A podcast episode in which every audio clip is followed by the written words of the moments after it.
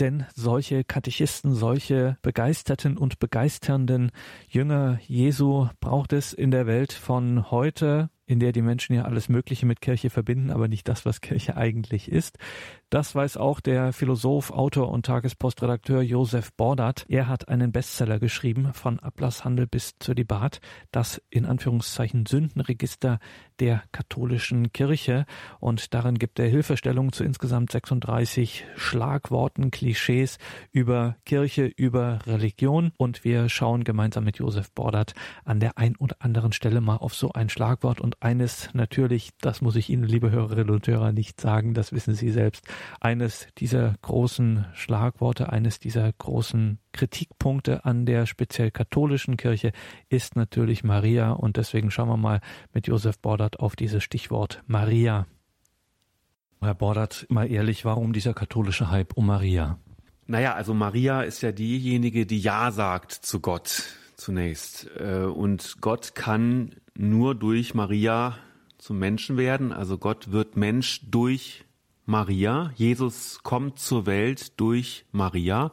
Und das ist natürlich eine besondere Rolle Mariens dann auch ganz klar, dass also die Menschwerdung Gottes durch die Person Marias geschieht. Deswegen ist es weniger ein Hype, sondern vielmehr die Kenntnisnahme, dass hier eine besondere Person im Raum steht. Ein Wort, das man immer wieder hört, heißt unbefleckte Empfängnis. Was ist das? Ja, das ist oft missverstanden worden. Also Maria äh, war von Beginn an frei von Schuld. Äh, gemeint ist mit der unbefleckten Empfängnis nicht, dass Maria äh, ohne Sex schwanger wurde, sondern dass sie ohne Sünde geboren wurde. Ja, deswegen heißt es ja auch Hochfest der ohne Erbsünde empfangenen Jungfrau und Gottesmutter Maria und nicht Hochfest der ohne Erbsünde empfangenden Jungfrau und Gottesmutter Maria. Also das muss man schon beachten. Es geht um Marias äh, ähm, Sündenfreiheit, Freiheit von Schuld. Ähm, das steht im Vordergrund. Beziehungsweise das ist das eigentliche äh, Geheimnis dieses Festes. Sie schreiben, Josef Bordert an einer Stelle, die leibliche Aufnahme Mariens sei eine Komplementärweihnacht. Was meinen Sie? Also Weihnachten ist klar, denke ich. Äh, Maria bringt Christus zur Welt. Die Gnade Gottes erreicht sozusagen damit die Natur des Menschen. Bei der leiblichen Aufnahme Mariens in den Himmel gelangt gleichsam die Natur des Menschen in Gestalt Marias zu Gott. Ja, also die leibliche Aufnahme des Menschen, Maria bei Gott im Himmel durch Christus, ist also das passende Gegenstück zur Menschwerdung Gottes in Christus auf Erden durch Maria. Ja, und das nenne ich dann eben komplementär Weihnacht. So viele Vorzüge bei Maria. Sie ist ohne Erbsünde empfangen. Sie bringt Gott zur Welt. Sie wird leiblich in den Himmel aufgenommen, wie das Katholiken glauben. Ist das uns einfachen Christen gegenüber nicht unfair, wenn Maria so maßlos bevorzugt wird? Naja, also wir haben natürlich alle die Chance, auch in den Himmel zu kommen, äh, in den Himmel aufgenommen zu werden, wie Maria, also praktisch wie Maria zu werden. Und eigentlich haben wir gegenüber Maria, äh, wenn man schon so denkt, äh, einen Vorteil, denn äh, wir haben sie als Vorbild, als Vorbild im Glauben. Wir wissen also gewisserweise, wie man es schaffen kann, auch als Mensch. Maria stand damals als junges Mädchen relativ alleine da und musste sozusagen aus sich heraus Ja sagen zu Gott. Wir haben eben dieses Vorbild Mariens und können sozusagen an ihr erkennen, was es heißt, Christ zu sein.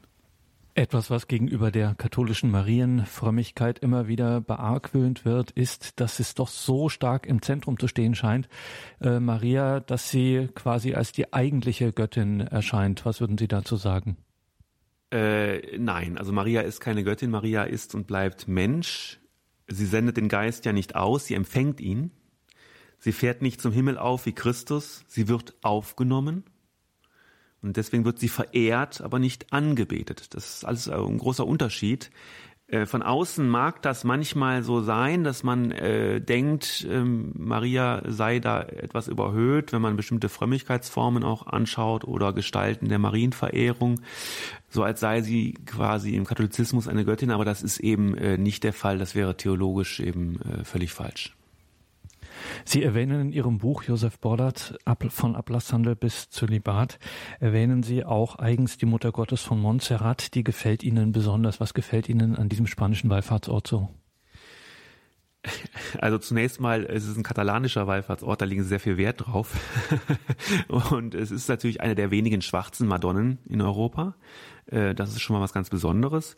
Und zum anderen mag ich dieses Kloster. Äh, ich war schon mehrmals dort zu Gast. Das liegt also in einer ganz schönen, ähm, bizarren Berglandschaft bei Barcelona.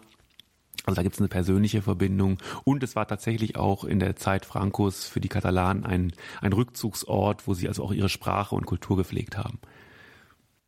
Von Ablasshandel bis Zölibat. Das war Josef Bordert, der Tagespostredakteur und Autor des erfolgreichen Buches von Ablasshandel bis Zölibat, das in Anführungszeichen Sündenregister der katholischen Kirche. Die näheren Angaben dazu finden Sie in den Details zu dieser Sendung im Tagesprogramm, sowohl in der Radio Horeb App als natürlich auch ganz klassisch auf unserer Website horeb.org.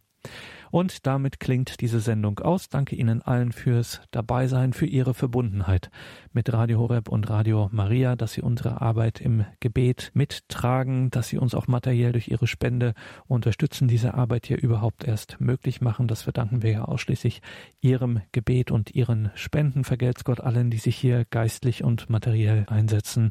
Einen gesegneten Abend und eine behütete Nacht wünscht Ihr Gregor Dornis.